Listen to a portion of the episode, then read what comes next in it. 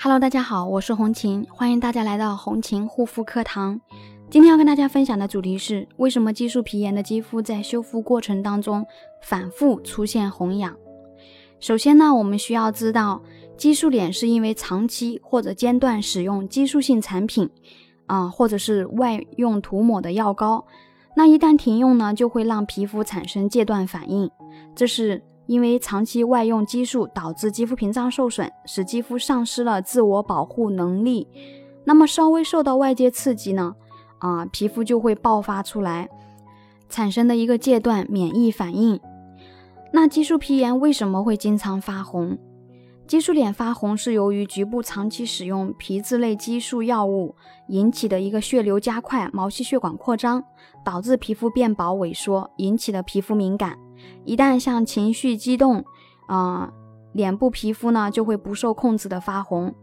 在非病态的情况下，血管收缩受外界温度所影响，调节人体热量散失。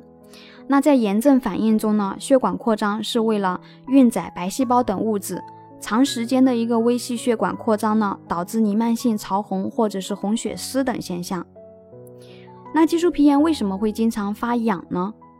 激素脸皮肤之所以痒，是因为激素破坏了肌肤屏障，啊，皮肤表层受到刺激的破坏，失去了应有的一个皮肤生理功能，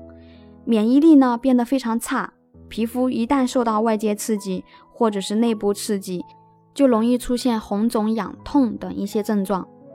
使用过激素化妆品或者是药膏的一些残留等有害物质在毛孔中摩擦出现的痒。肌肤屏障受损后呢，皮肤表皮的天然保湿因子缺失，皮肤没有办法保水啊，皮肤就会干燥，变得干痒。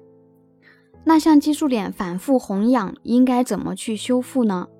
要想要改善激素依赖性皮炎呢，一定要使用针对性修复肌肤屏障，含有大量屏障修复元素的一个修复型产品，能够从皮肤的表皮层。啊，角质层、颗粒层、基层、基底层、表皮、真皮交界处和真皮组织等部位都能够给予丰富的营养成分。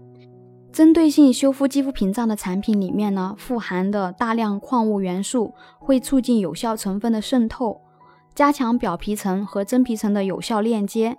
而水溶性神经酰胺呢，更是能够穿透表皮，通过基底层渗透进我们的一个真皮组织。提高皮肤的一个水合度，加速皮肤的新陈代谢，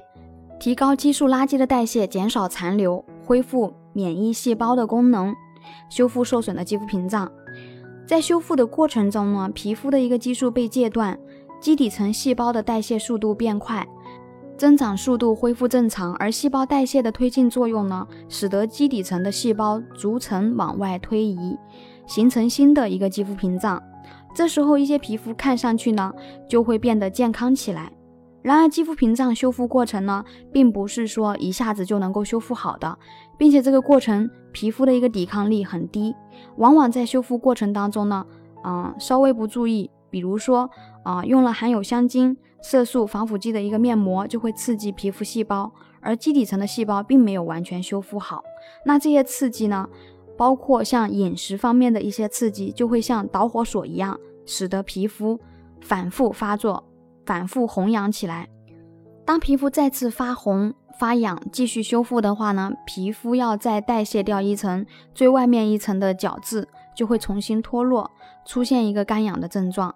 所以，激素脸在修复的过程当中呢，一定要配合专业、针对性的一个指导去修复。不要自己盲目的去修复，或者盲目的去使用添加产品，啊，皮肤表面看起来好了，实际上呢，还是存在很多隐患的。所以呢，一定要按照专业护肤老师的指导，使用正确的产品，针对性的去修复，才能早日把激素皮炎修复好。有任何肌肤问题呢，都可以加我的微信幺三七幺二八六八四六零。好啦，今天的分享就到这里，感谢大家的收听，我们下一期再见。